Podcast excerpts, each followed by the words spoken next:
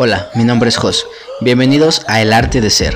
En este podcast encontrarás tu vocación a través de la experiencia de nuestros invitados. Comenzamos.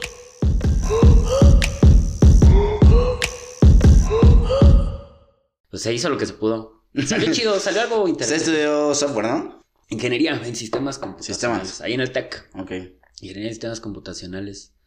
Y este. Y de hecho, justo lo que te decía, o sea, si para ese entonces hubiera habido una empresa o algo así, pues un poco más de ayuda vocacional, quién sabe, a lo mejor hubiera estudiado otra cosa. La neta, sí. ok.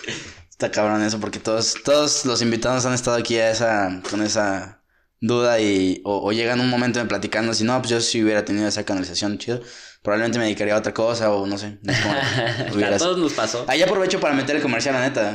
Es, es algo muy orgánico y la gente está escuchando y es como, ah, pues acuérdense que tenemos un curso, tal, tal, tal, y pues, sirve, sirve de publicidad al, al final de cuentas, es el espacio Claro. de nosotros y, y se, se puede utilizar para eso. Pero bueno, ahora sí vamos a va, va, va, va, va. Eh, bienvenidos a un nuevo episodio del podcast El Arte de Ser. Hoy quiero presentarles el arte de ser un profesor universitario. Bienvenidos a su episodio número 48 y tengo un invitado que su nombre es Ramón Torres. ¿Cómo está, profe? Bien, bien, Jos, mucho Me dio gusto. clase de cálculo vectorial, creo, hace ya un buen de años. Estoy casi seguro de que fue un curso de verano de cálculo diferencial. Sí, fue un verano. Ajá. Chingón. Y pues bueno, quiero eh, que nos platique mucho sobre este contexto de llegar a, a ejercer una vocación, a una profesión en la cual pues eh, admiro que, que es bastante bueno y lo hace de una manera distinta. Y pues obviamente es platicar cómo se, cómo se llega a esta instancia, cómo se ejerce, eh, las opiniones de los demás, cómo involucran, cómo llega a esta instancia para ser profesor universitario. Si puede empezar ahí a... Bueno, pues primero bienvenido, que se presente y pues ya después empezar a platicar en esta parte. Sí, pues bueno, yo soy eh, Ramón Torres, Torres Alonso. Este, soy profesor de matemáticas de, del TEC, donde estudié ingeniería. Y también actualmente pues doy clases en la universidad, en la Facultad de Ingeniería y en la Universidad Marista. Ok. O sea, tengo tres escuelas en las que trabajo, en las tres eh, doy clases de mate. Y este. Y cómo llegué ahí realmente es por suerte. O sea, yo me considero un tipo muy afortunado. Porque, como te decía, yo estudié ingeniería en sistemas computacionales. Ujú. Pero fue una cosa muy extraña, ¿viste? Porque cuando yo estaba, yo era un, un niño, estaba en la primaria, este, pues a mí me gustaba siempre andar leyendo de todo. ¿no? Sí. Este, me acuerdo cuando estaba más, más pequeñín, que luego iba a la casa de mis abuelos, por ejemplo, en un cuarto del segundo piso tenían unos libreros así de piso a techo. Y me subía a bajar las enciclopedias, ahí me la podía pasar leyendo todo el tiempo. ¿no? Entonces había un montón de cosas que me gustaban. ¿Y era información que estaba a su altura o era cosas que... Sí, no, de las enciclopedias juveniles, viste que le compraban mis abuelos a los tíos. Ya. O sea, pues realmente yo recuerdo que cuando estaba pequeñín, eh, así que íbamos a comer a la casa de los abuelos algún fin de semana. Pues ya en la sobremesa, pues los adultos ahí se quedaban. Como yo fui el, el, el- el primer nieto, digamos, de la familia, pues realmente no había mucho con quién jugar, ¿no? Entonces, este, ya cuando mis, mis hermanos y mis primos empezaron a ser más grandes, pues ya, a mí ya me gustaban otras cosas, como que siempre me gustó estar leyendo y eran, pues, enciclopedias juveniles, ¿no? Sí. me gustaba de todo, o sea, de historia, de geografía, cosas por el estilo. Entonces, cuando yo estaba en la primaria, yo quería ser biólogo. A mí me gustaba mucho esa onda. Y pues esa era la idea, o sea, yo lo tenía como muy claro, no, a mí me gusta la biología y quiero ser biólogo y quiero ser biólogo. Pero un día, eh, ya cuando yo estaba en la secundaria, si no me equivoco, yo entré a la secu con la idea de ser biólogo. Y un día mi papá se compró una, compró una compu para la casa. Pero te estoy hablando del 2000, del 2000 o del 2001. Sí, compus con. CPU y la Ajá. pantalla así larguísima. Y el- traía el Windows 98, o sea, era de las, las primeras épocas, ¿no? De que todo el mundo tenía, empezaba a tener computadora en Sí. casa. Y como que me flechó, pues, o sea, realmente vi la compu y vi lo que se podía hacer. Y dije, "Ay, pues a mí me gustaría, pues, aprender a, a moverle, ¿no? Entonces, como que de la noche a la mañana lo de biología pasó a segundo término, ¿no? A pesar de que incluso, por ejemplo, en, había cursos de verano que ofrecía el Concitec de aquí de Querétaro, pues. Cursos de verano y mis papás me inscribían, ¿no? A, a, los cursos de verano enfocados en biología y cosas por el estilo. O sea, yo realmente estaba como muy clavado en esa onda. Pero en cuanto apareció la compu en mi casa, dije, nada, no manches, yo quiero aprenderle, ¿no? Entonces, cuando acabé la secundaria, todos mis amigos se fueron a las, a las prepas de la universidad. Ok. Y yo fui de los poquitos de mi salón de la secundaria que nos fuimos al Cebetis. O sea, como que mi idea era, pues, vamos a estudiar algo de, que tenga que ver con computación. Y el Cebetis, pues, es una prepa que aparte te da como una especie de... Eh, en ese entonces al menos, una carrera técnica. Sí. O sea, tú salías como con la prepa y con una carrera técnica. Que la prepa lo ponen, lo, lo ponen como bachillerato nada más, Bachillerato. ¿no? Y aparte sales, o sea, sales con tu bachillerato y sales con una carrera técnica en algo que ya está muy segmentado, o sea, ingeniería en algo, eh, negocios de algo, y esa parte está, está chida. Sí, o sea, es como. Yo me atrevería a decir que es como una especie de escuela de preingeniería, pues. O sea, en el Cebetis donde yo estudié, pues había compu, había mecatrónica, había mecánica, había eléctrica. Entonces, pues los compañeros y compañeras que salían de ahí, del Cebetis, prácticamente ya como que lo teníamos muy claro, pues lo que sigue la ingeniería. Sí. Y pues digo, no me da, no me, ya no me da este remordimiento decir que realmente no lo pensé, ¿viste? O sea, realmente no lo pensé. Para mí era muy claro, ¿no? Yo me, digamos, me interesaba la compu, me metí al Cebetis, estudié compu, salí como técnico en computación, me gustó programar y pues dije, pues sí, obvio, estudiar ingeniería en el TEC, ¿no? Y me metí al TEC. Y pues como yo ya más o menos sabía un poquito de programación por lo que aprendí en la prepa, pues el primer semestre no me costó tanto trabajo. En ese entonces era muy... Estaba, estaba salvaje el TEC. O sea, entrábamos, ponle 70 personas. 35 en la mañana, 35 en la tarde. Pero para poder pasar al segundo semestre necesitabas acreditar el 50% de los créditos. Y las materias que todo el mundo reprobaba era, en, al menos en sistemas, era química, era mate, que es cálculo diferencial, y e introducción a la programación. Yo tuve la fortuna, realmente, por eso te digo, soy súper afortunado. Tuve la fortuna de que química la pasé con una calificación decente pero porque yo soy muy malo para la química. O sea, realmente es quizá de las cosas en las que no soy ni tantito, ni tantito Talentoso. clever. Ajá. Entonces, este, pues pasé química. Pasé mate porque pues mate en el Cebetis más o menos nos llevaban, nos daban buena mate. Tampoco es como que, uy, saqué 100, ¿no? O sea, pasé mate. Entendía los conceptos en ese momento. Exacto, sí, pasé mate y pues pasé progra porque pues yo más o menos sabía programar. Entonces, la libré, ¿no? Pero pues de los 70 alumnos que entramos al principio, yo creo que sobrevivimos al segundo semestre unos 40 quizá. O sea, sí bajó bastante, ¿no? Eh, entonces ya que pasamos ese primer filtro, ya nos empezaron a meter cosas un poquito más interesantes. Y a mí me empezaron a gustar las mate, aunque tampoco en ese entonces era como, uy, este... Pero aún así, en- entiendo, por ejemplo, la, la cuestión de dónde viene ese cambio de biología a, a- a software, el chip, y que la computadora en ese momento era una nueva singularidad. Para una carrera universitaria, yo creo que, no sé, eso debe haber sido secundaria. Son tres años de secundaria, tres de prepa. Para seis años ya había una carrera universitaria que sustentara toda el- eh, esa nueva singularidad que ya existía. O sea, ¿qué tanto veía en la carrera sobre software que, que tuviera un antecedente larguísimo? O que viera y que tengan que ver con historia de la computadora, por ejemplo. Si la computadora tenía una reciente singularidad, ¿no? Pues es que en realidad ingeniería en sistemas computacionales en el TEC llevaba un buen rato ya. O sea, yo recuerdo cuando yo estaba en la primaria, un, un primo de mi papá egresó de sistemas en el TEC. Y no sé si, si tú supiste, a lo mejor todavía ni nacías, quién sabe. Pero justo cuando iba a hacerse el cambio hacia el 2000, Ajá. Hubo pues varios problemas en los sistemas de información de algunas empresas, porque pues por el formato de la fecha, viste, que pues llegar al, al año 2000 implicaba regresar todo a 00. Sí. Y parece ahora un problema como de, ay, no me jodas, es súper sencillo, pero en ese entonces entraron en crisis bastantes este, empresas, ¿no? Y recuerdo que este primo de mi papá pues anduvo chambeando, trabajó en varias empresas aquí en Pilgrims, por ejemplo, en varias empresas grandes, arreglándole sus sistemas. Entonces, pues dado que a mí me gustaba y yo que conocía dos, tres personas o casos de éxito, ¿no? Eh, a finales de los noventas, principios de los 2000, yo dije, va, pues está interesante. Y sí, además, pues con el paso del tiempo, este, pues las compus empezaron a, a, mejorar bastante. Ya después por ahí teníamos el Windows XP, ya era menos, menos batalla con, con los dispositivos y los formatos y las descargas y la conexión a Internet.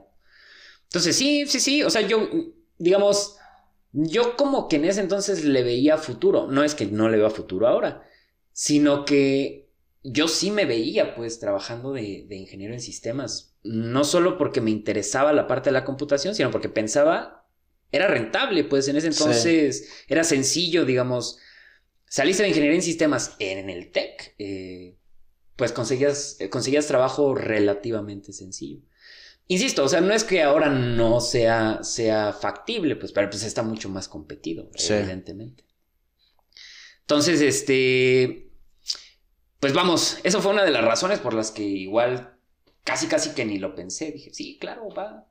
Es, es rentable, pues. Es suena, rentable. Suena sí bien. me veo, sí me veo. Pero también está un brinco en saliendo y que se veía rentable la situación, cómo llega a ser o a ejercer o se llega a la oportunidad de ser profesor. Y ahorita me comentaba que, que tuvo varias oportunidades laborales, o sea, había proyectillos supongo por ahí, algunas otras empresas que sí. incluso se, se, peleaban por, por el ingeniero de software de, del TEC.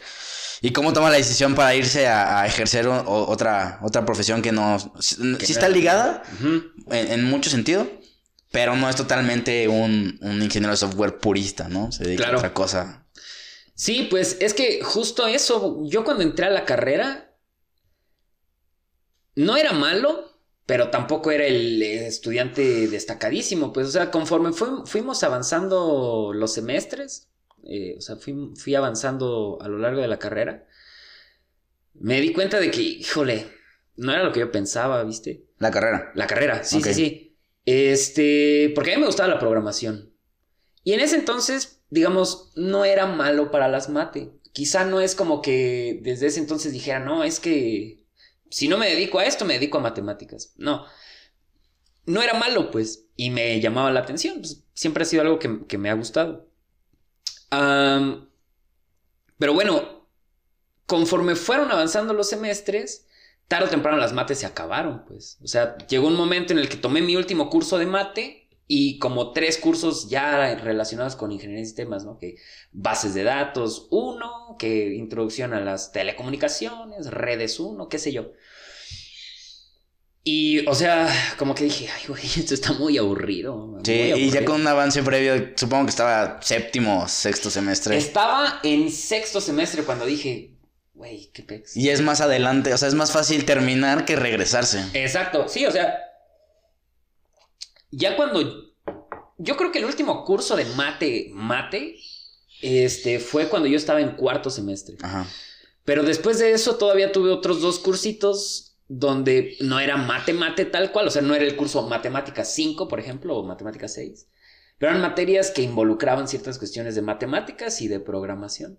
Entonces eso, como que eso fue lo que me hizo quedarme, ¿viste? O sea, dije, ah, pues esta materia va a estar interesante. Al menos un par de semestres más.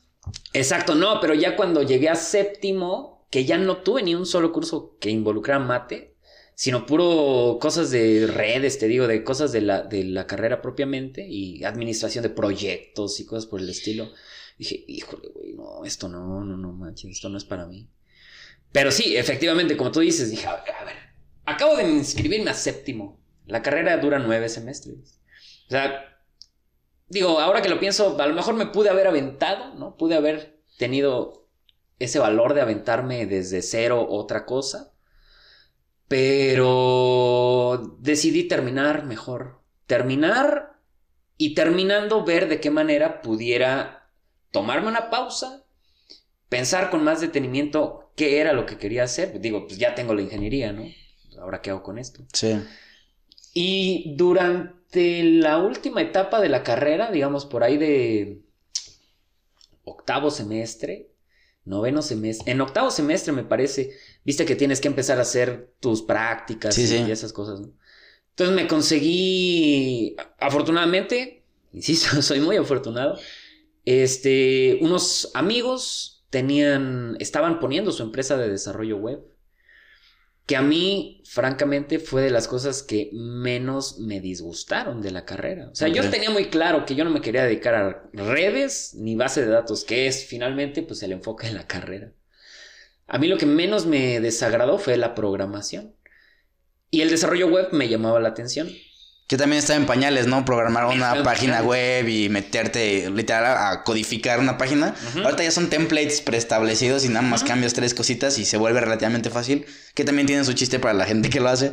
Pero era estar en pañales y empezar una programación y ver tangiblemente tu página ya. Sí, es que, bueno, esta empresa hacía esto, o sea, hacía, digamos, páginas web o sitios web, pero también hacíamos sistemas, sistemas web. Este, entonces, bueno, entré a esta empresa a hacer mis prácticas eh, y ahí me quedé, me quedé chambeando como un año y cacho, más o menos, un año y medio, casi dos años. Este, teníamos clientes que tenían, o sea, requerimientos muy específicos. Quizá el, el- el proyecto en el que más tiempo trabajé y que me gustó, la verdad, me gustó bastante. Era una empresa que organizaba carreras, eh, eh, eventos deportivos, carreras principalmente, ¿no? Maratón, medio maratón. Ok. Y les desarrollamos un sistema que tenía, o sea, como para gestionar, ¿no? Ellos tenían una página donde los clientes, sus, sus usuarios, Se registraban. sus- ajá, se- veían los, los eh, eventos, se registraban y todo eso. Bueno, nosotros les hicimos el sistema para administrar esos eventos, para que ellos registraran los eventos y aparecieran en su página. Programamos el, el sistema para, mm, para que se inscribieran los usuarios. Programamos el sistema para este, el pago con PayPal y esas cosas. Este, desarrollamos un, un pequeño sistemita para que ellos generaran tickets de prepago. O sea, había gente que podía ir a comprar su ticket de prepago al Oxxo y listo, ¿no? Ese sistema lo creamos. Bueno, o sea, pues todo, ese proyecto estuvo a mi cargo, pues, desde la parte del diseño de- de- del sistema, la codificación, hasta el trato con el cliente. Porque era una empresa en pañales, éramos cuatro personas. Y este... Y era pues de nuestros primeros clientes. Cuando yo entré a esa empresa, yo creo que llevaban cuando mucho un año de Operando. funcionar. Ajá. Entonces, pues entré casi casi con ellos, ¿no? Y este, entonces ese, programa, ese sistema, me lo aventé, prácticamente fueron mis clientes durante toda mi estancia en esa, en esa empresa. Y me gustó, me gustó la parte del desarrollo, la parte de la programación, no manches, estaba soñado. Pero también, pues hay cosas a las que ya de plano dices, "Mm, si yo me voy a dedicar a esto, yo no quiero hacer esto. O sea, a mí me gusta programar, pero no me gusta, por ejemplo, el trato con el cliente, Sí. ¿viste? Que mm, había veces, había veces, no, no me refiero a este cliente específico, o sea, hubo casos, pues, en los que, pues es domingo por la tarde y estoy comiendo con mi familia y me marcan para decirme que hay un problema con el sistema y me conecto a ver el sistema y el problema no es el sistema, sino la información que está intentando subir el cliente. Es decir, el hecho de que yo no, de que yo tuviera que estar disponible 24/7 en esa chamba, mm, digo, no está mal, pero no iba conmigo. Sí. Era como que algo que yo quisiera hacer toda la vida, ¿viste? Entonces, pues sí, fue un momento de crisis, ¿eh? O sea, porque yo dije, ay, güey, pues ya tengo ingeniería y ahora qué voy a hacer. Ya estaba trabajando cuando terminé la carrera en esta empresa.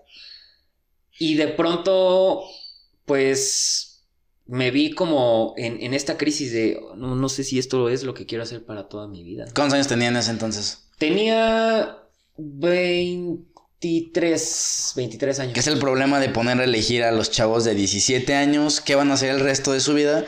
Cuando hay gente que a los 30, 40 o 50 aún no sabe No para sabemos. dónde va. Y es totalmente normal. Solo que sí, creo que la sociedad te lo tacha que no es correcto.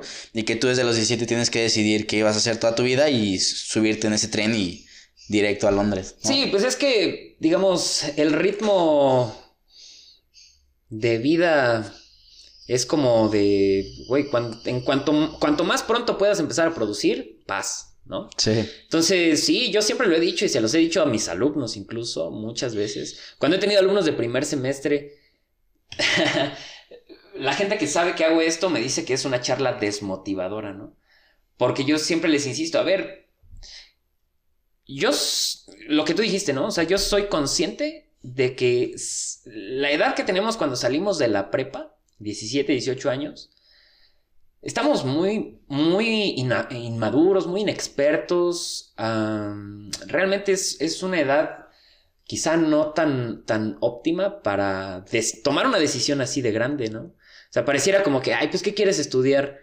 Es algo que hasta los niñitos les preguntas, pero mm, como que no tenemos la conciencia o, pues sí, digamos, la conciencia de que es una decisión que va a, impactar el resto de tu vida, pues, o sea, prácticamente tu vida depende de ello, porque no es como que sea una actividad más, pues es tu, tu, trabajo lo que te va a dar de comer, lo que te va a sacar adelante, ¿no? O sea, yo siempre se los digo a mis alumnos, están acá porque les gusta, les interesa ciertas cosas. He tenido alumnos incluso que están estudiando tal o cual carrera porque sus papás se lo, se lo obligaron, como tú lo dijiste hace rato, ¿no?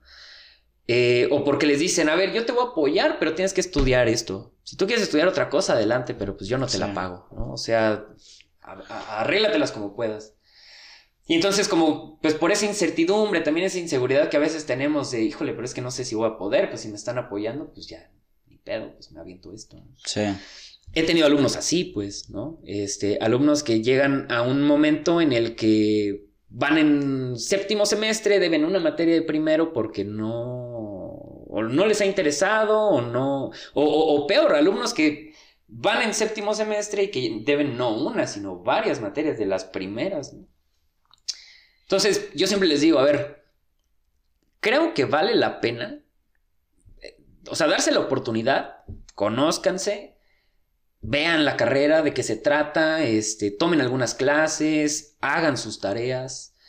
Y si de pronto sienten que se equivocaron, está bien, dar la vuelta, cambiar de rumbo, no hay ningún problema. O sea, es mejor eso que pues no sé, a lo mejor sentir que perdiste dos años, dos años y medio, tres años, o incluso toda la carrera, cuatro años y medio, este, que los perdiste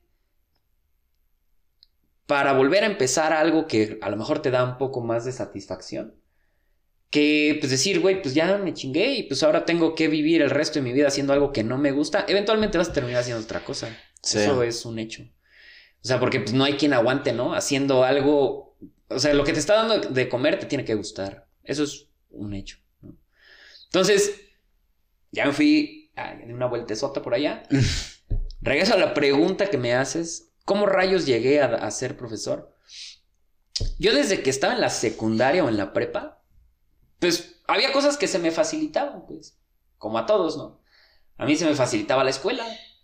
Este, me gustaban las mates, me gustaba la, física, me gustaba la biología, me gustaba la historia. Entonces, cuando yo salí de la secu, mis amigos que se fueron a otra prepa, llevaban las materias, por ejemplo, de matemáticas o de física, retrasadas con respecto a mí.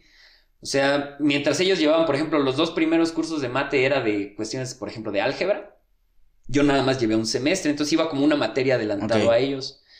Entonces, cuando ellos, mis amigos o amigas de pronto tenían problemas para mate o para física, me pedían ayuda. Y hay un tipo, un, filósofo argentino, que es docente de, de, filosofía y divulgador de filosofía. Y una vez él lo describió muy bien lo que se siente y lo que a mí me hizo, digamos, como tomar en serio la, la idea de ser profesor. Cuando tú le explicas algo a alguien una idea difícil, ¿no? Una idea intrincada, eh, difícil de entender. Y tú se le explicas a alguien en términos simples que de pronto es así de, ah, claro, claro, claro, ya lo entendí, sí, sí, sí, o sea, nada más tenías, tenías que ponerlo de modo tal. O sea, sí, a lo mejor es una idea complicada, pero si lo puedes, puedes guiar a alguien para que lo entienda por sí mismo, es como lo que este, este cuate llama el orgasmo docente, ¿no? Ah, claro, ya entendí, ya entendí. Es, es como, a huevo, a huevo. Lo logramos, ¿no? Yo pude explicar algo difícil y tú lo entendiste. Sí. Eso está muy chido. Como a mí siempre me ha gustado entender las cosas, o sea, yo he sentido esa satisfacción de, ah, a huevo, ya lo entendí, ya lo entendí. Entonces, cuando alguien de pronto por medio de una explicación que le das, logra entender algo complicado, es súper satisfactorio. Que de cierta manera esa vocación va enfocado a el reconocimiento de otra persona que también dice, ok, este es buen profesor o es un buen docente o es bueno enseñando porque logró trascender y usted también busca el reconocimiento directo, pues de ese güey, ¿no? Y, y, y, y, no solo es como de, ok, ya lo entendí y qué puedo, o cómo puedo vivir de esto, si no es, ok, ya entendí, ya él entendió y ahora puedo ver el canal para poder monetizarlo en ese sentido. Porque de cierta manera a mí me, me llama mucho la atención los, los talentos que tenemos de jóvenes o lo que nos gusta y nos apasiona cuando somos incluso niños. Sí. Y no enfocamos nuestras carreras o nuestras profesiones con esas cosas tan básicas que nos hacían felices en ese momento. Y, y, nos centramos que ahora, lo, o sea, lo que vamos avanzando es donde tenemos que montarnos y creo que también tenemos que regresar un poco a lo que éramos antes para poder complementarlo. Yo siempre he visto las carreras o profesiones como si fuera un template de Lego, como si fuera la base, una carrera universitaria y no la construcción per se, claro. sino es un template y ya conforme van avanzando los años, incluso a ese mismo template cosas que tenías de antes de niño. Ah, pues a mí me gustaba enseñar, me, me gustaba hablar en público. Le vas sumando, le vas agarrando piecitas. El problema es que cuando tú compras un Lego, normalmente tiene una bolsita con un número y ya te dice en qué lugar y, y, y dónde y cómo acomodarlo. Acá no tienes guía. Acá no tienes guía y es esa incertidumbre de no poder acomodar las piezas y, y, que no toda la gente tiene esa apertura a decir eventualmente me voy a encontrar una pieza con seis largos que va a embonar ahí. Claro. entonces no podemos muchas veces con esa incertidumbre y creo que la gente un poco más grande que nosotros tenía esos caminos predest- predestinados y ya tenían escrito por dónde y era más fácil supongo para ellos. Y ahora las singularidades no o sea sale una nueva singularidad y tienes que ver cómo lidias con eso. Claro. y lo veo mucho en las carreras sobre todo de ingeniería que es, ok, hoy está la ingeniería mecatrónica en este punto, pero en cuatro años que salimos ya es totalmente obsoleto lo que estamos aprendiendo y, y creo que ahí es donde entra ese momento de crisis de decir, ok, ya no es lo que imaginaba, independientemente de que yo escogí estas materias y que sí va a haber materias que no me gusten y sí materias que me gusten, pero ahora ya el campo laboral es totalmente distinto y siento Total. que ya no embonamos mucho en esa parte y ahí es donde entran esas partes de crisis. Sí, claro, sin duda. A mí me pasó y le pasa a todo el mundo, a mis exalumnos les pasa, o sea, uno tiene, es que uno idealiza las cosas, ¿viste? La realidad laboral es más complicada de cómo lo pintan, ¿no? O sea, yo veo a mis alumnos y a mis alumnas actualmente que batallan un montón con la, con la universidad, ¿no? Y que se desvelan y les da ansiedad, este, que tienen mucha tarea y todo eso. Hay- han habido alumnos o alumnas que me dicen, este, acá en confianza, ¿no? Entre nos, este, es, es como demasiado, es demasiada presión. Ok, ok, sí. Pero realmente está sencillo, pues. O sea, si tienes el apoyo de tus papás, si lo único que tienes que hacer es estudiar, digamos, tu preocupación más grande tendría que ser estudiar lo que te gusta, ¿no? Porque cuando te enfrentas a la vida laboral, la cosa se pone mucho más complicada. Sí. No, ¿qué es lo peor que puede pasar si no entregas una tarea? Pues ya está, no la entregaste. ¿Qué es lo peor que puede pasar? Pues que a lo mejor repruebas el curso, lo puedes volver a repetir, ¿no? Pero no es lo mismo en una, en una, en- digamos, en, en el contexto laboral, ya sea que te dediques a trabajar en una empresa, que tienes que entregar resultados, o también, ¿por qué no? Que te dediques a hacer investigación, por ejemplo, ¿no? Este, de todas maneras tienes que entregar resultados, la presión es muy distinta. Las cosas, digamos, las, las obligaciones que, a las que te tienes que enfrentar son muy distintas. ¿Qué es lo peor que puede pasar si fallas en el trabajo? Güey, pues, ¿qué es lo peor que puede pasar? Pues que te quedas sin trabajo. Tú podrás decir, bueno, pues consigues otro, ok, puede ser. Sin embargo, no es así de trivial como, repito, el curso, ¿viste? O sea, es, es una, es un, es mucho más la presión. Sí, aparte que también se tiene un recorrido previo, obviamente si ya estás trabajando, pues de cierta manera también tienes algunas cos- cosas que pagar. Claro. De cierta manera ya eres independiente si es que ya te saliste de tu casa, tienes rentas que pagar, cuentas que igual pagar. Y no te van a decir, ah, no, no importa, hasta que tú consigas chamba, este, me Claro. pagas. Entonces ahí es donde viene ese desequilibrio de, ah, no era tan fácil y... y La vida no se detiene. Sí. No se detiene a esperar que estés chido. O sea, es, güey, tienes que hacer esto. O sea, Sí. y pues qué, qué mejor que, como decía, ¿no? O sea, dedicarte a algo que por lo menos no es una joda tener que levantarte todos los días a hacer- a- a- para ir a la chamba, ¿no? Y es, es, es complicado, pues realmente, insisto, yo en lo particular yo he sido muy afortunado. Porque precisamente eso que te decía de que pues, le daba asesorías a mis, al- a mis este, amigos y así, de pronto pues que, a ver, mi vecino también necesita ayuda y que te recomiendan y pues ahí vas y empiezas. De compas. No, no, no, o sea, pues a mis compas les ayudaba. Incluso Ajá. muchas veces alguno de mis amigos en la prepa me decía, oye, a ver, pues me dejaron estos 10 problemas, ¿cuánto me cobras por hacerlos? Ya. Entonces ya cuando me empezaron a recomendar, este, oye, que pues este güey da asesorías de mate o que pues, a mí me ayudó con estos problemas de física, pues me empezaron a recomendar y pues ya, pues yo sí le ponía precio a mi trabajo. O sea, yo sí decía, bueno, pues va, te cobro 100 pesos una hora, te explico lo que haya que explicar y este, si tienes algún problema lo podemos resolver juntos. Si quieres que te lo resuelva, igual te cobro otro otro tanto, pues, porque pues también. Sí. O sea, te puedo explicar y te cobro 100 varos la hora y si quieres nos quedamos dos horas y pues son 200 varos. Am, y pues vamos, ese, esa, esa actividad alternativa que siempre tuve desde que estaba en la prepa, eventualmente se convirtió en pues lo que hago ahora. ¿no? Sí. O sea, ya no, ya no soy el que da asesorías como pues los sábados que no tienen nada que hacer, sino pues ya más bien como de eso. Pues en teoría lo, lle- lo llevó a la profesionalización. Lo llevé a la profe- y en ese mismo sentido, yo, yo, yo he optado mucho por hacer capítulos del podcast, no solo con, eh, le decía, profesiones que tienen un respaldo académico, en este caso carreras universitarias, sino me gusta también y me llama la atención un peleador profesional, un futbolista profesional.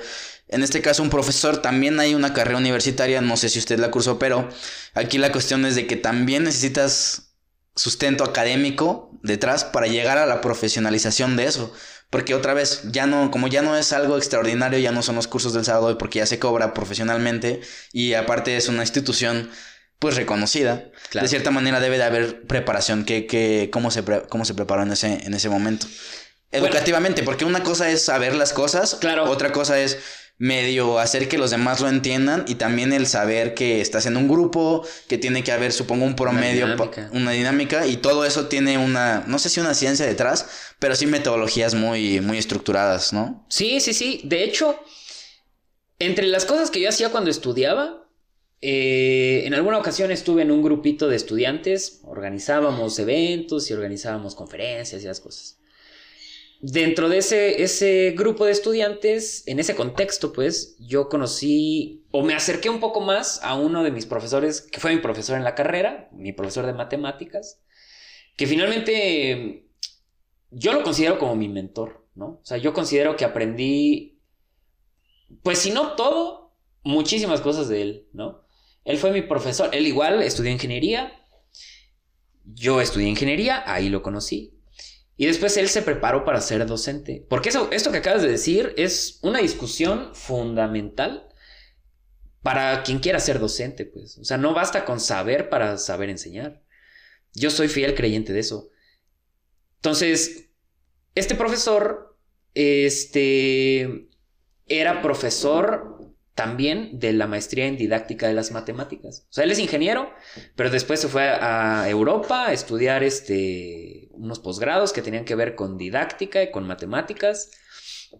Regresó acá y pues bueno, me, me lo encontré en, el TEC.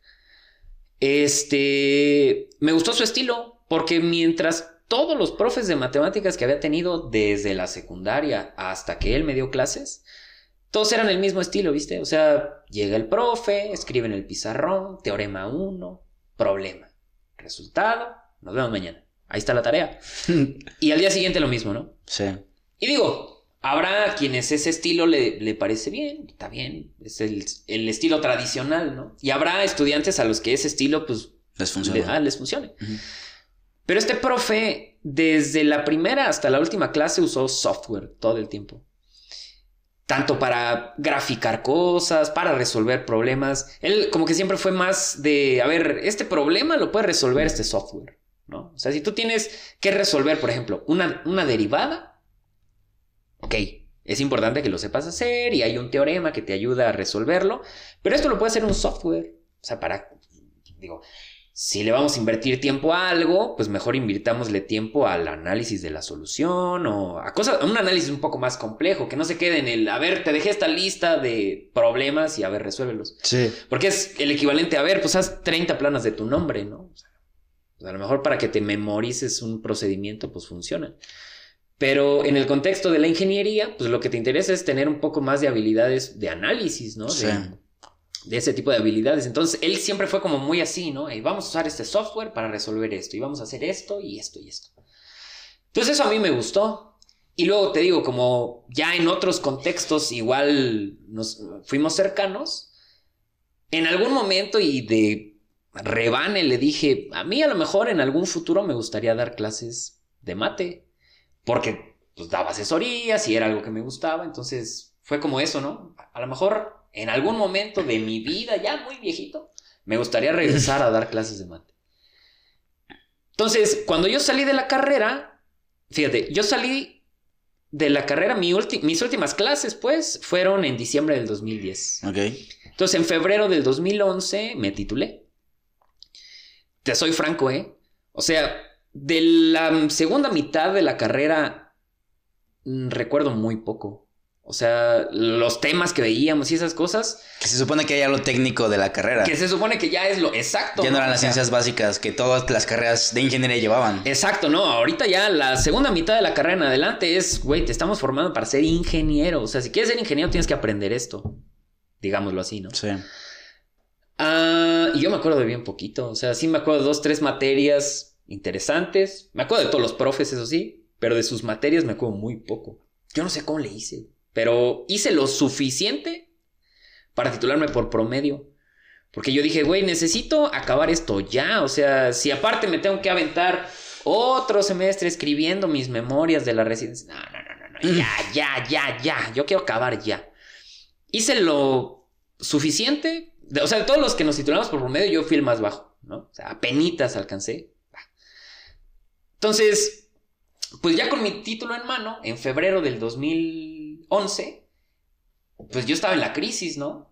Tan así que entré a la Facultad de Psicología, a estudiar psicología, en enero del 2012. O sea, porque dije, güey, es que ingeniería no me gustó. O sea, yo tengo que estudiar otra cosa. Sí. Y fíjate, me metí a, a psicología. No me da pena. Respetable realmente, realmente fue, fue una experiencia muy interesante. O sea, digo que no me da pena porque todo el mundo igual cuando les cuento esto me pregunta, güey, pero estudiaste ingeniería, das clases de matemáticas, ¿qué hacías en psicología?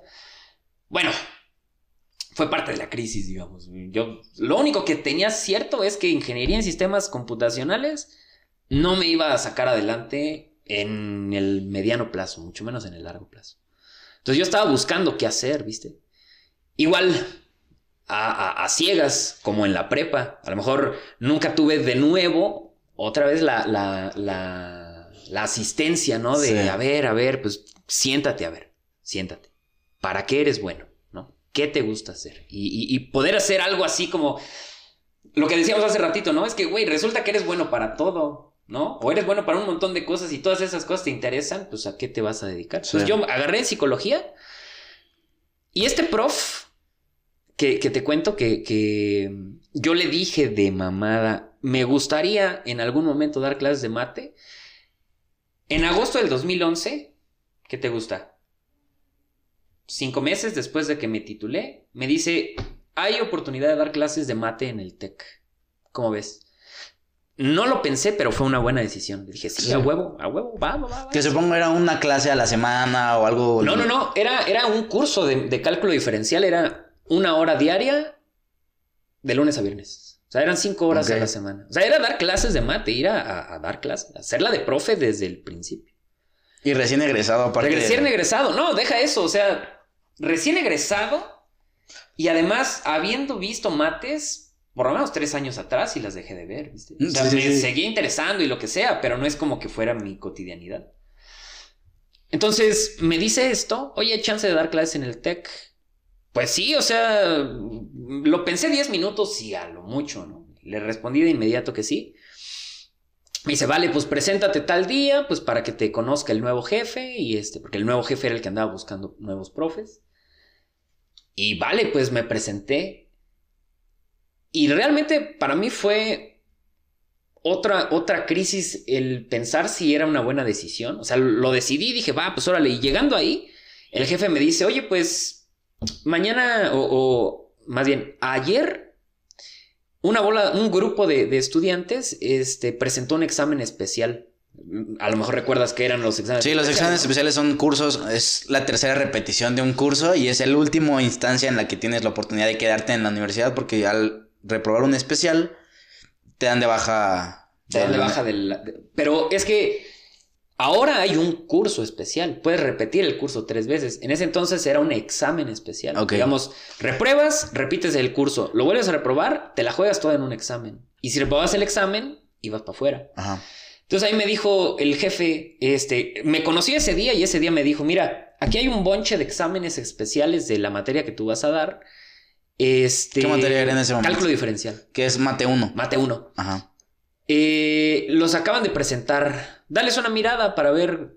O sea, ya están calificados. Dales una mirada para ver si están bien revisados. Para. No mames. O sea, empecé a ver las preguntas. Dije, güey, no mames, no me acuerdo de nada de esto. Sí. Que era ya universitario, ¿no? Era Sí, sí, sí. clases universitarias. Sí, sí, de alumnos de. De X, primer semestre de ingeniería. Que andaban saliendo de la prepa. Ponle 18, 19. Más bien era como de segundo o tercero porque eran especiales, ¿no? Bueno, sí, claro, exacto. Ok. Pero esa materia, digamos, se da en primer semestre. Los chicos que, que, que van a. que toman esa materia normalmente andan por ahí de 17, 18, 19 años cuando mucho. Y yo iba a atender un grupo de nuevo ingreso, pues. Entonces, justo cuando me ponen esa, esa prueba, ¿no? A ver, pues revísalos y dime qué, qué opinas. Hoy dije, güey, la voy a cagar. O sea, porque me estoy dando cuenta de que la materia que voy a dar en un par de semanas más, güey, no me acuerdo de nada. Sí. Bueno, afortunadamente para mí, yo estaba trabajando, ay, estaba trabajando en esta empresa que te digo, y como era una sola materia de la que iba a dar, dije, va, pues a ver, llego a mi casa y voy preparando material, voy haciendo esto. Afortunadamente este prof me proporcionó todo su material que tenía, este, me proporcionó todo su apoyo, pues, o sea, realmente nunca me dejaron solo, ¿no? Fui adaptando su material, el curso salió, ¿no? Este, terminó el semestre, reprobaron tres, y creo que todos nos quedamos satisfechos, ¿no? Sea, dije, ah, ok. Pero ¿cómo resolvió la cuestión de los exámenes que le dieron en la primera prueba? No, o sea, ya estaban calificados, realmente era como, a ver, Ah, fíjate qué onda, ¿no? Sí. O sea, yo más bien me di cuenta de que necesitaba prepararme. ya, ya, ya. Entonces, Termina el curso. terminó el curso y yo dije, sí, va, esto me gustó. O sea, sí me veo dando clases de mate a nivel ingeniería, mucho más de lo que me veo trabajando de ingeniero. Eh, y bueno, fue ahí cuando empecé como a tomar más en serio la decisión, digo, la, la este, ¿cómo se llama? La opción La de ser profesor. Ajá. Insisto, yo me titulé en el 2011, en febrero, y en agosto ya estaba dando clases.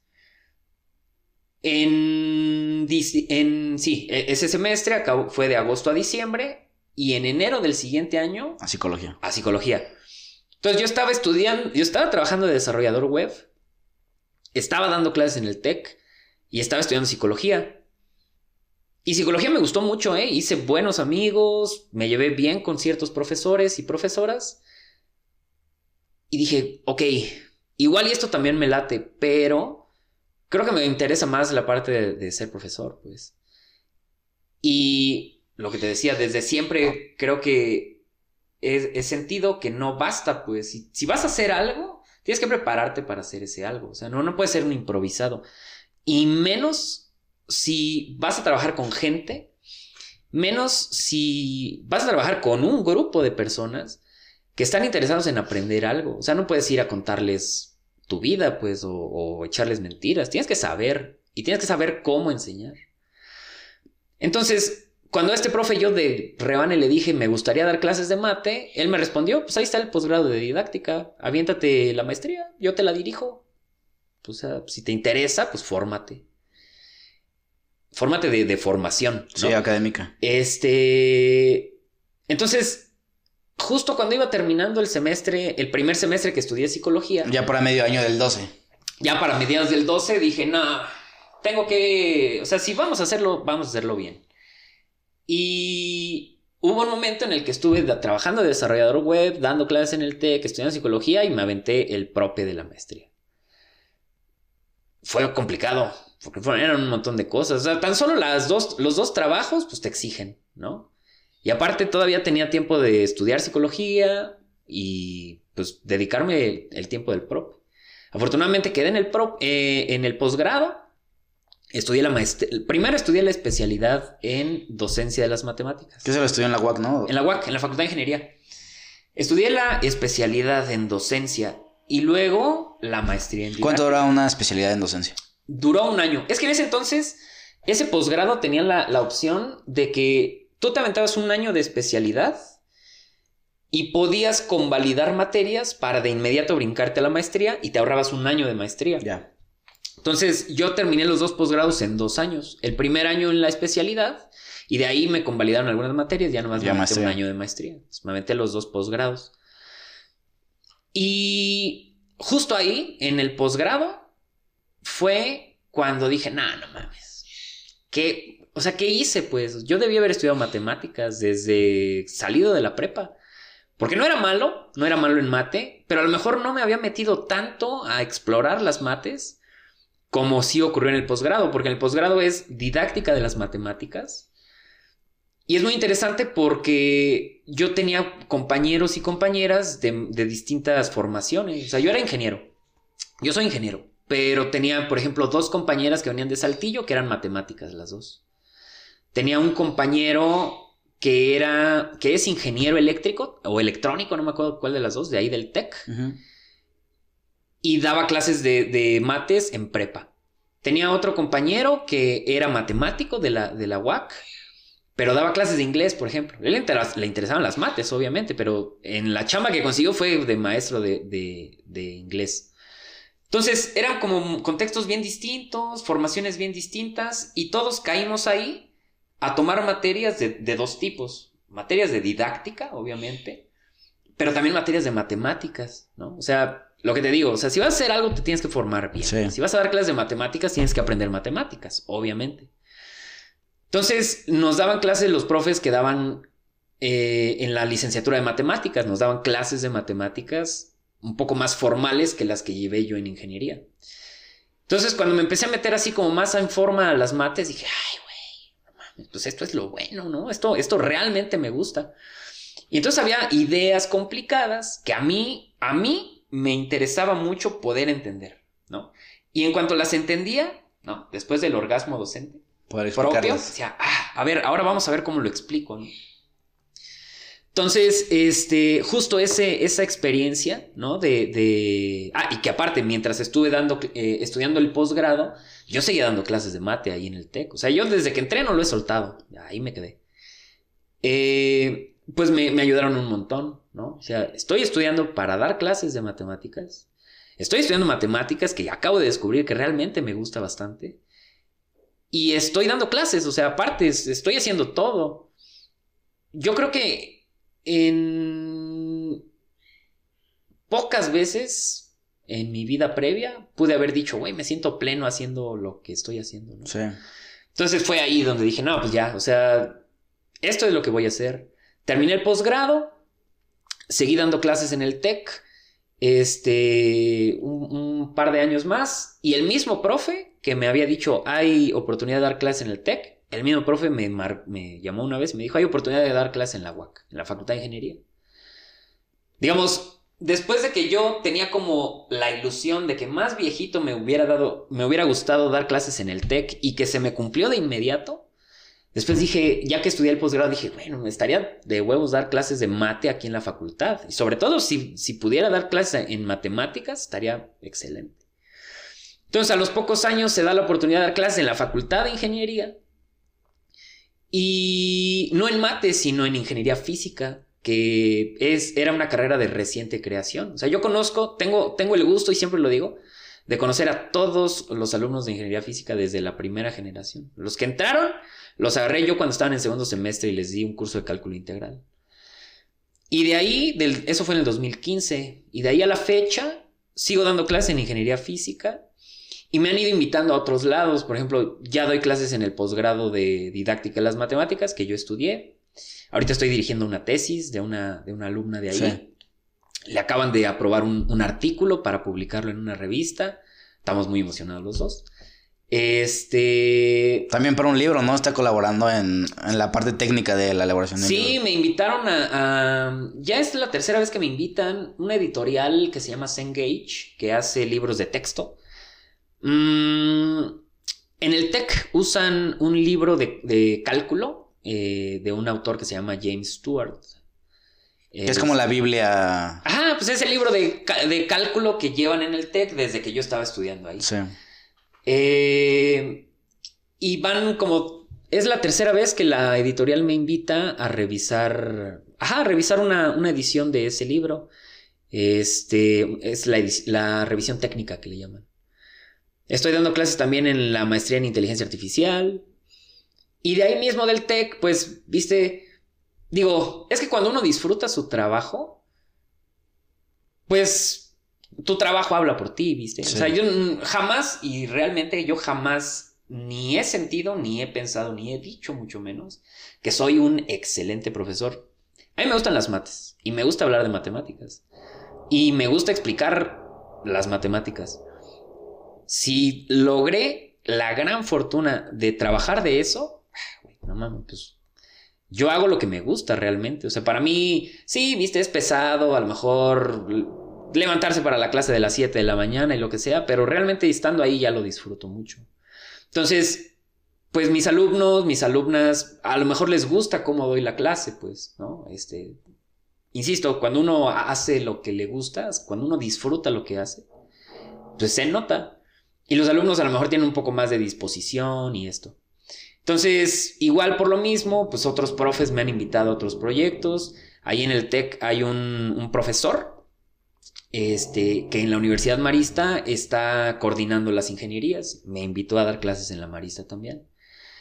Algún otro profesor que conocí en la Facultad de Ingeniería, de pronto se fue a la Universidad Politécnica. Ajá. Igual me invitó a dar clases allá. Por cuestiones de, de agenda no, no pude. Ah, ya aparte está lejos. Gran universidad. Está lejos, está lejos y era presencial. Sí. Entonces me resultaba un poco complicado atender mis clases este, virtuales. A la fecha las seguimos así. Y, a, y lanzarme hasta allá a dar presencial. Me hubiera encantado, desde luego. Pero bueno, no se pudo. Digamos, es eso, pues. O sea, realmente yo me considero muy afortunado porque de una ilusión que yo tenía de dar clases de mate en algún momento de mi vida, se me dio de inmediato. Sí, y que aparte las decisiones, ese tipo de decisiones no están como sustentadas mucho en la razón, sino, o sea, o, o en un curso vocacional, por ejemplo. Claro. Son decisiones que tienes que tomar en el momento en y eso es, tienes que estar preparado, no para, la, no para llegar a la situación, o sea, no te puedes limitar a, ok, no sé mate, porque eso lo puedo aprender después, más bien tienes que estar preparado para poner, tomar la decisión. O sea, para tener el criterio de decir, va, jalo, sí, y, y, me lo aviento. Y creo que la, la, principalmente la gente se limita en no poder tomar la decisión. Claro. Y no en lo que viene después, que son las consecuencias. Tanto bueno como malo, pues saber estar tú al momento para poder tomar la decisión y ya después lo preparas o lo arreglas como, como puede salir. Me llama mucho la atención esa vocación que tienen los profes porque creo que sí tiene mucho que ver. Y, y, y para lo que estoy entendiendo, en este caso, su metodología es muy estoica en, en el sentido de que eh, bateaba un trabajo de software por no interactuar con personas y da clases a personas sí.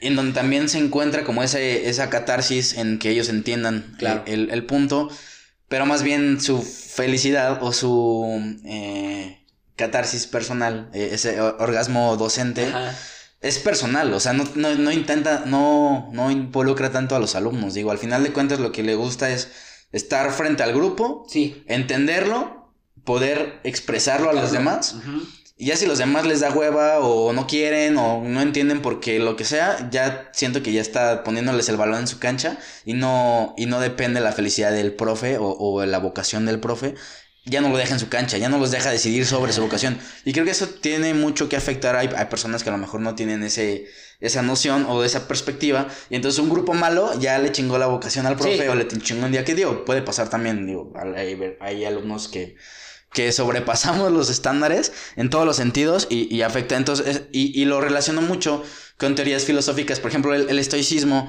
que es a grandes rasgos como no te, que no te afecte lo que dicen los demás, sino tú defínete de una manera.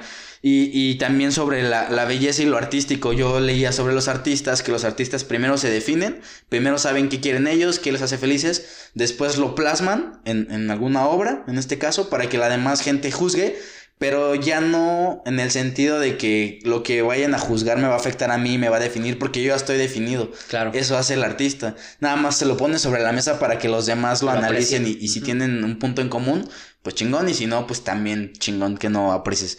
Entonces, en ese mismo sentido, se vuelve artístico el ser docente desde esa perspectiva estoica y creo que es bastante interesante y creo que va en función de, eso más o menos. Pero también, ¿cómo es la interacción con alumnos si no le gusta la interacción y va a tus trabajos por ese, ese mismo sentido, no? Es, es muy curioso. Sí, es que la dinámica es distinta. O sea, yo siempre he entendido una clase como una puesta en escena. O sea, a lo mejor un error que cometemos muchos profesores es presuponer que los estudiantes les interesa nuestra materia nomás porque pues es nuestra materia. O sea, pues no así como, como tú dices, hay, grupos muy buenos de alumnos muy, eh, muy interesados, muy comprometidos y que se nota que les gusta, pues, ¿no? Y te hacen preguntas interesantes y te piden material y por fuera de la, de la clase hay conversación.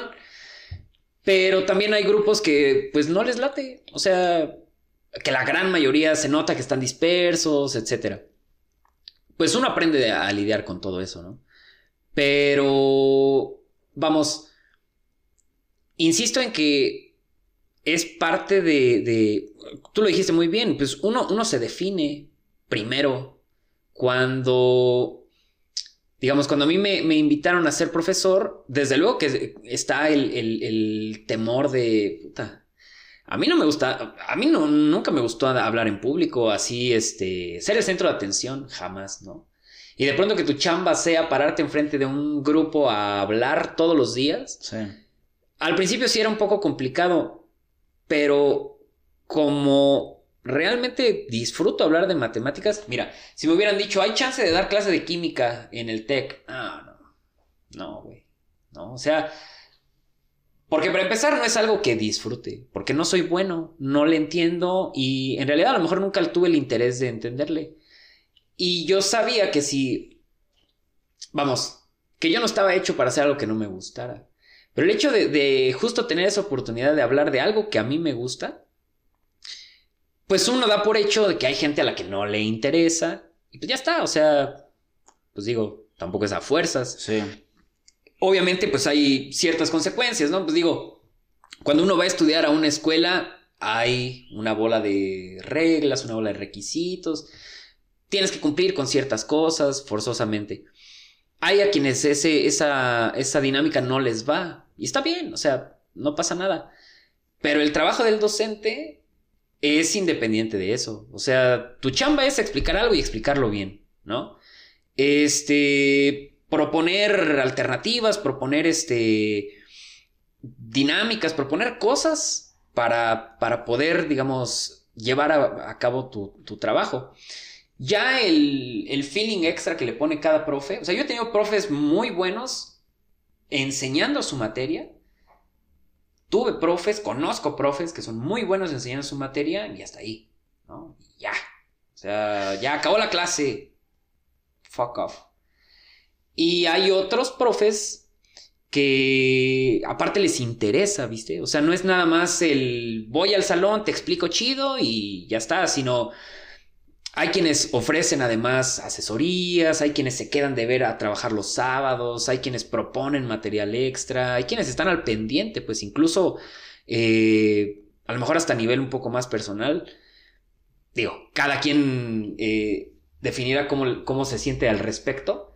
Eh, pero, o sea, yo he tenido alumnos que eventualmente se hacen buenos amigos o buenas amigas, ¿no? O sea, porque tenemos algo en común, un interés en común y porque pues además a mí me gusta digamos una vez que conoces a alguien que tiene con quien tienes interés, pues es digo, con quien tienen intereses en común, pues es como un poco más sencillo este entablar una relación, pues. Entonces, todo eso juega también un papel importante. Hay profes a los que no les gusta su trabajo. Hay profes que llegaron a, a dar clases en lo que encontraban chamba de ingenieros y no encontraban chamba de ingenieros, o a lo mejor sí, pero les resultaba más cómodo quedarse dando clases. Sí. Y pues la batalla, ¿no? O sea, sufren y eh, he conocido profes que se saben de memoria los problemas del libro y que si llega alguien con otro problema y le pregunta, lo sacan del salón, ¿no? Dicen, ah, ¿me quieres poner en evidencia o qué? Sí. Güey, ¿no? O sea, pues es parte de la chamba, ¿no? En ese mismo sentido, me, me llama la atención como el cómo se evalúa, porque de cierta manera, como profesor, evalúa a los alumnos, en competente y no competente, supongo. Pero eh, en todos los demás trabajos también te evalúan, ok, cumpliste y no, cum- o no cumpliste, o tu sueldo va en función de esto, tienes que entregarme estas tablas con Excel que jalen, o esta información, esta base de datos. Y en ese mismo sentido, al profesor, ¿cómo se evalúa? Porque, como decía, hay profesores que, que tienen las tablas y, solo van a repetir lo que ya saben. Y también hay profesores que dejan así, pero también tienen la obligación de reprobar si el alumno no es competente. Entonces, en ese sentido, ¿cómo se evalúa un profesor universitario? En, en función de su calidad de trabajo. Cómo ponderar la calidad del trabajo de un profesor universitario con todas estas variables que hay alrededor. Es, es algo complicado y creo que está mal entendido. Al menos en las escuelas donde yo trabajo, es complicado medirlo. Porque vamos, Porque al final de cuentas también hay que medir eso para tener Claro. un avance y una mejora continua, supongo. Claro, no, y es, eh, a las instituciones les interesa eh, eh, evaluar el rendimiento de sus profesores. Esa evaluación normalmente se hace pues con la evaluación docente, ¿no?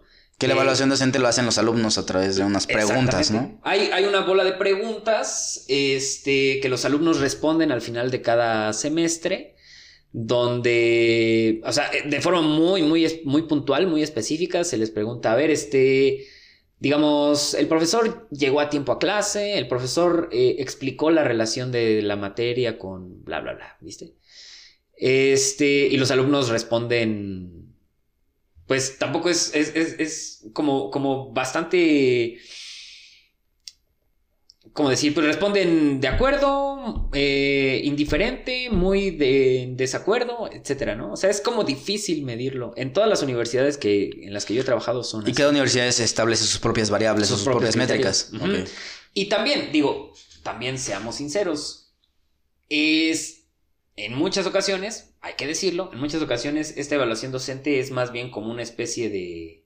Los alumnos, los alumnos se, se manifiestan ahí, o sea, tú pudiste haber tenido un profe súper, súper, eh, digamos, que siguiera al pie de la letra todas las preguntas las respondieras con sí, pero que te reprobó o reprobaste por X o Y razón, pues no falta quien diga, ah, Nel, mal, eh, respondes, lo, lo- lo ponderas terriblemente mal, a pesar de que haya hecho un buen trabajo. Y hay también muchos otros casos en los que el profe es súper barco y realmente los, los alumnos entendieron poco o nada y pues, bueno, no me reprobó, hasta me puso 100. Ah, no mames, pues ahí está. Le tiro el paro en su Exacto. evaluación docente. Entonces, ese instrumento, hasta donde yo sé, es el único instrumento. Digo, aparte de que, pues, si el profe tomó el curso tal, que se ofrece en verano, o que si tomó la capacitación tal, o, o sea, esa- esas otras cosas. Pero yo creo que la opinión más importante es la opinión del alumno. Y entonces, a lo mejor este instrumento de medición es así medio, medio, a veces funciona, a veces no funciona. Y también a veces importa y a veces no, no importa, porque pues yo he conocido profesores que a lo mejor no están bien evaluados, o sea, que los, los alumnos se manifiestan en su contra y que pues ahí siguen haciendo todo igual. Sí. O sea, de que los hay, los hay. Es complicado medir. Es igual de complicado que medir el aprovechamiento de los alumnos, pues. O sea, te la juegas en un examen. Realmente hay demasiadas variables para, para medir todo con un examen. O sea, el estudiante pudo haber tenido un día de mierda, pues, o puede estar pasándola terriblemente mal en su casa, o puede, he tenido alumnos que trabajan en bares y que salen de chambear a las 6 de la mañana y su primera clase es a las 8, güey. Pues, no llegan, no se levantan, obviamente. O si llegan a clase están dormidos. Y tú no puedes decir así de huevos, ah, pues está dormido, no le interesa que se salga y lo repruebo. Sí. O sea, no, pues hay una historia detrás de eso, ¿no? Sí. Igual pasa con los profes, o sea, los profes también tenemos días de mierda y a veces no estamos para estar aguantando chistes del salón, por ejemplo, ¿no? O para llegar con buena actitud. Es, es algo complicado, pues, Sí. o sea, no es como, como cualquier cosa. el trabajo implica la interacción con la gente y siempre causa, siempre hay conflicto.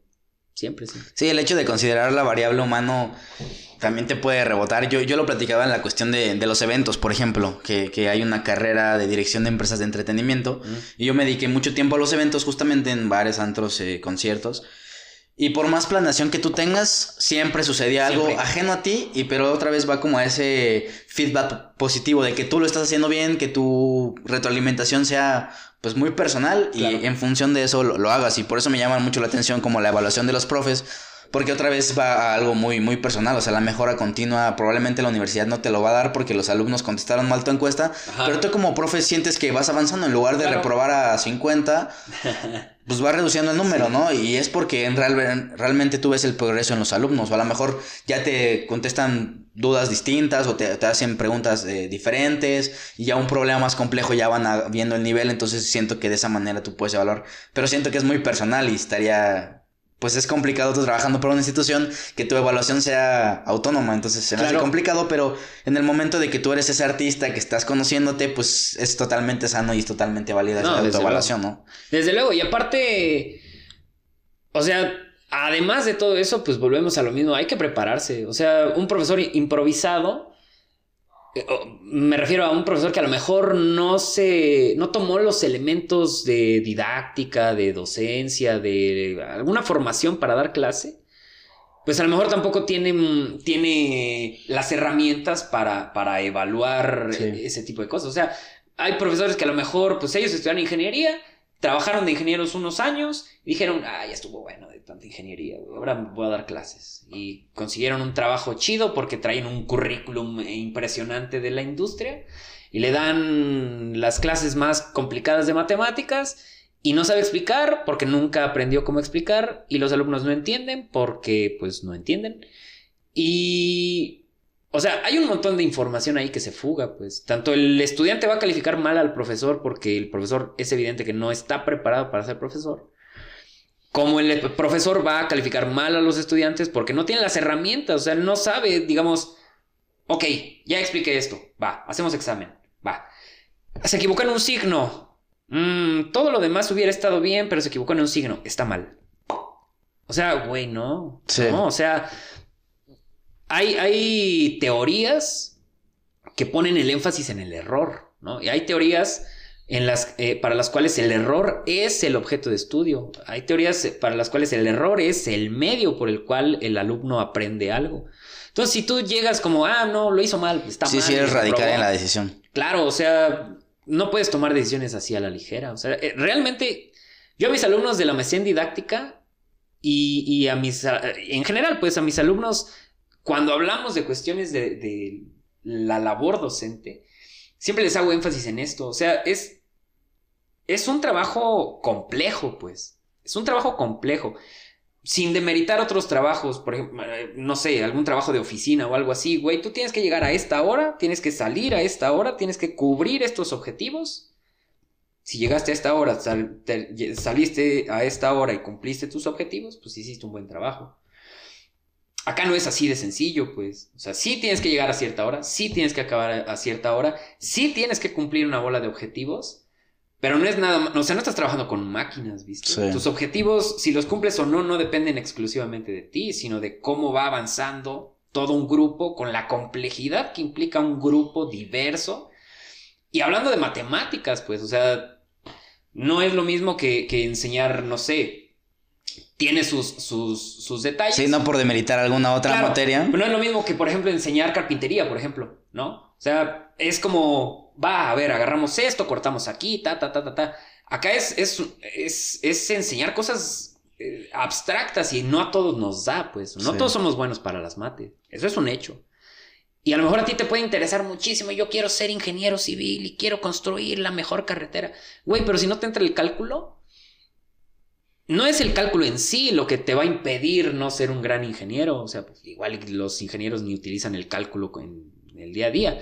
Es la forma en cómo aprendes a pensar, pues. ¿no? O sea, yo, yo creo que, eh, eh, digamos, los cursos de matemáticas en la ingeniería no están nada más para que aprendas matemáticas, sino para que aprendas a pensar de forma matemática. Sí, cómo resolver los problemas de manera un poco más, no rudimentaria, sin, de, de un paso, paso, paso, paso, Claro. sino qué pasa si le cambiamos poquito para acá y poquito para acá y que tu mente no se bloquee en eso y encontrar soluciones a ese tipo de problemas constantes que se dan más seguido en ese tipo de, de ámbitos, ¿no? Claro, claro, o sea, pues estudiar ingeniería y ser, ser ingeniero consiste precisamente en utilizar el ingenio para resolver problemas. Si tú como profe llegas y le dices, si no resolviste este problema por mi método, lo hiciste mal, es güey. Es todo lo contrario a lo que es un ingeniero, pues. Sí. O sea, no lo resolví como tú me dijiste, pero encontré otra forma más eficiente. Revísala, siquiera revísala, ¿no? Y, y- y, digamos, los profes improvisados suelen tener ese tipo de, de detalles, ¿no? Así, a ver, yo te estoy enseñando el método, hazlo así. Si lo hiciste de otra manera, aunque esté bien el resultado, está mal, porque no lo hiciste como yo. No mames. Sí. ¿No? Y ahí hay problemas muchos más graves como el autoritarismo y ya cosas que van descendiéndose de la sociedad que pues es- eh, perpetúan realmente. Claro. Y también como alumno eh, entras en un conflicto de yo esperaba tanto esa materia y el profe es así y yo pensaba que mi carrera podía montarse sobre eso y mi profesión sobre esa materia específicamente y ya por el profe probablemente ya se cagó todos esos planes que yo tenía, ¿no? Sí, los profes vacunamos a los, sobre todo los profes de mate, vacunamos a los alumnos contra las mates. O sea, un mal profe de mate hizo que la mate no te entrara para toda la vida. O sea, "Nah, no mames.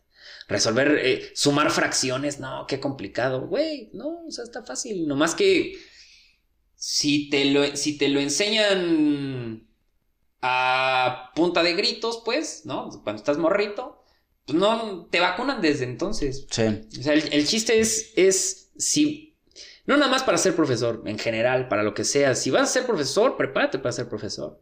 Si vas a ser chef, prepárate para ser un chef. O sea, no es como que, ay, ya sé cocinar. No, no, no, no, no. O sea, eso se estudia, pues hay, hay gente que se prepara para eso. Puedes tener el talento, puedes tener la intuición, puedes tener innato, ¿no? Algún, alguna capacidad. Pero si lo vas a hacer profesionalmente, te tienes que profesionalizar. Sí, que en este sentido es usted pudo haberse profesionalizado en trato con clientes y tomar Seguro. haber curso en eso, pero cuando hay algo que no, que no está totalmente de acuerdo, por más profesional que lo hagas a- haciéndolo a huevo y con más currículum académico que tengas detrás de eso, si lo haces de esa manera, probablemente no tenga tanto éxito, aunque tengas todas las tablas que tengas.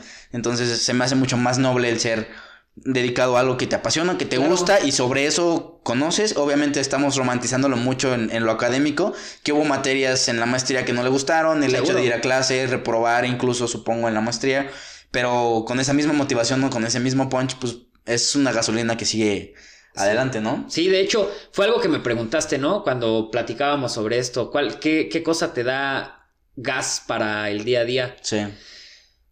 Pues eso, o sea, tal cual, el que yo puedo ganarme el pan todos los días haciendo lo que me gusta. No mames. O sea, pues es, es, pues, ¿qué mayor bendición quieres que eso, no? O sea, yo siempre pensé, cuando estaba más morrito, siempre pensé, güey, sería impresionante, sería el trabajo de mi vida que me pagaran por leer, o sea, por estar sentado leyendo. En cierto modo, para eso me pagan. O sea, yo tengo que aprender cosas todo el tiempo. Este semestre, por ejemplo, me dieron una materia que nunca en la vida había dado. No es que no les sepa, es que no tengo el material, ¿viste? Y me lo dijeron, ponle, el siguiente lunes, pasado mañana, es empieza el semestre. Hoy me avisaron que voy a dar esa materia. Sí.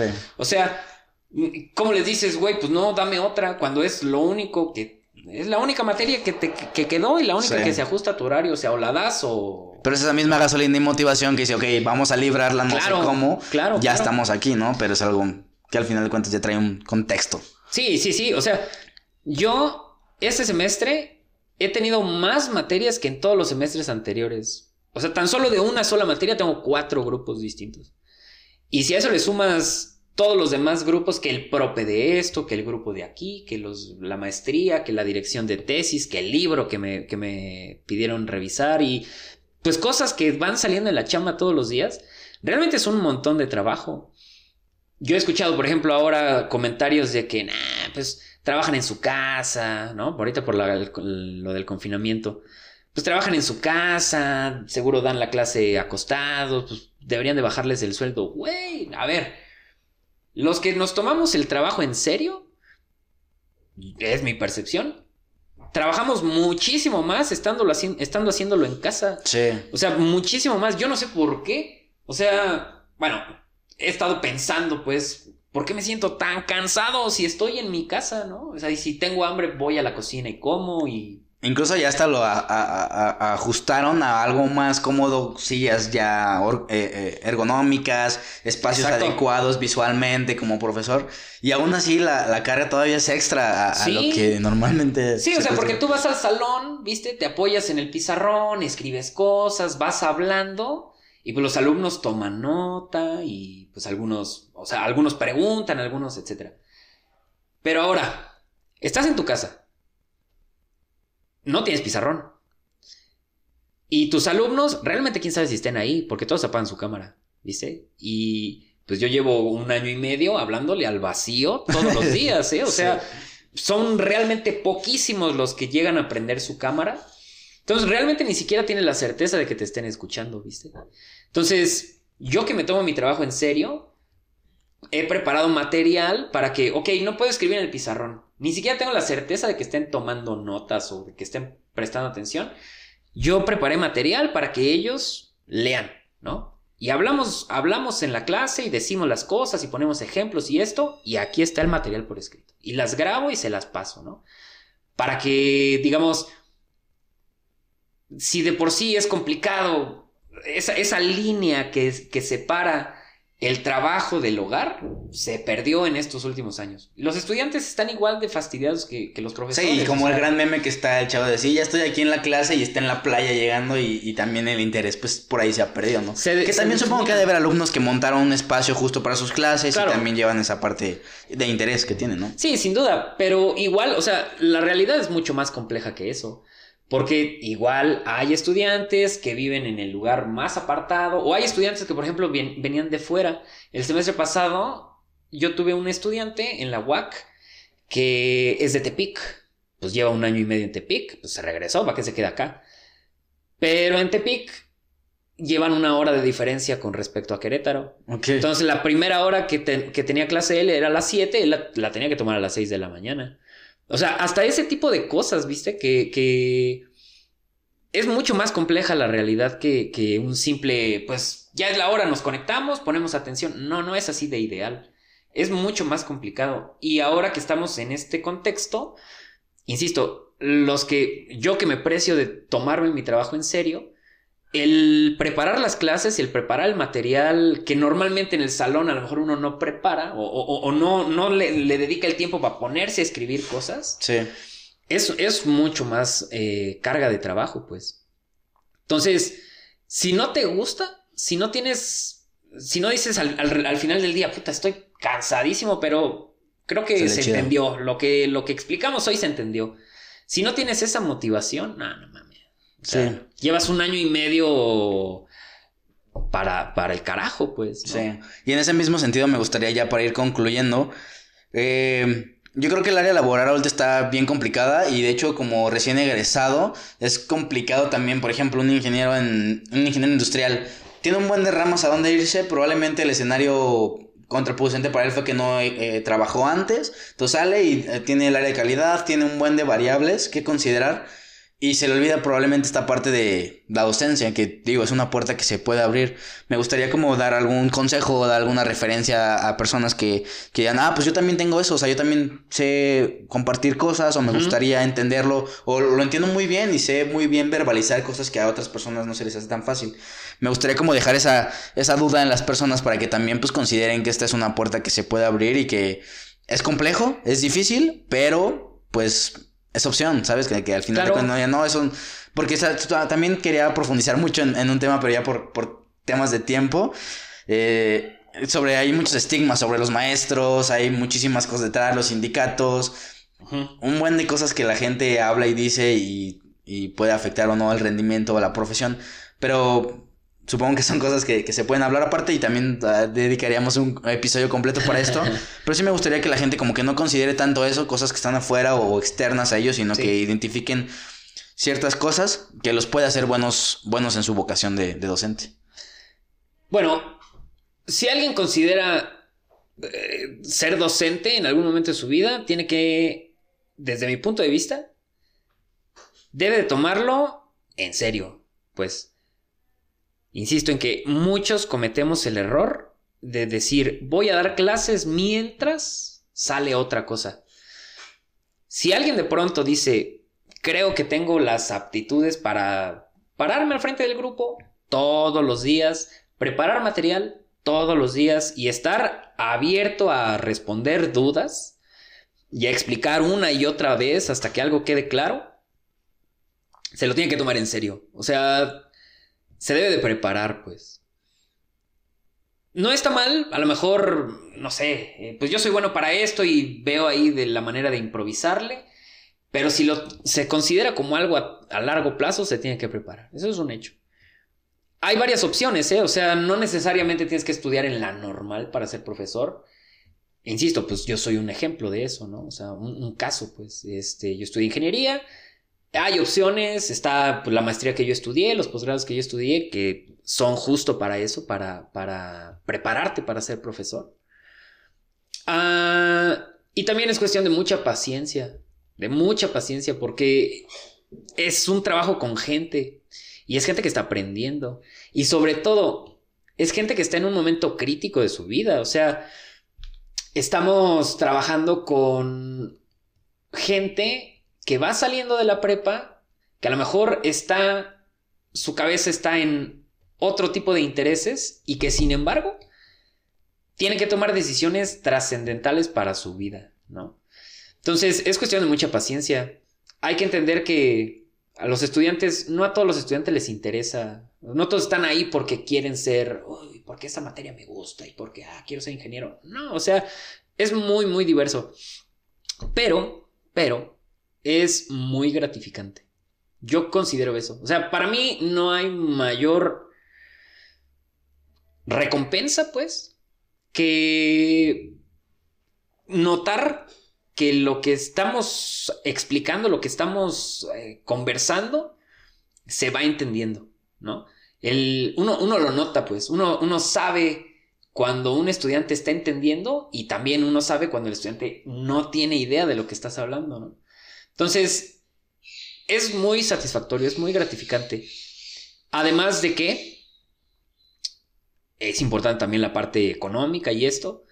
es verdad, no es, una, no es un trabajo con el que te vas a hacer rico, evidentemente.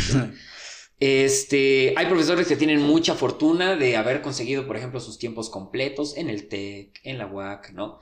Que tienen un contrato de 40 horas a la semana, pero esas 40 horas dan 8 horas frente a grupo, ¿no?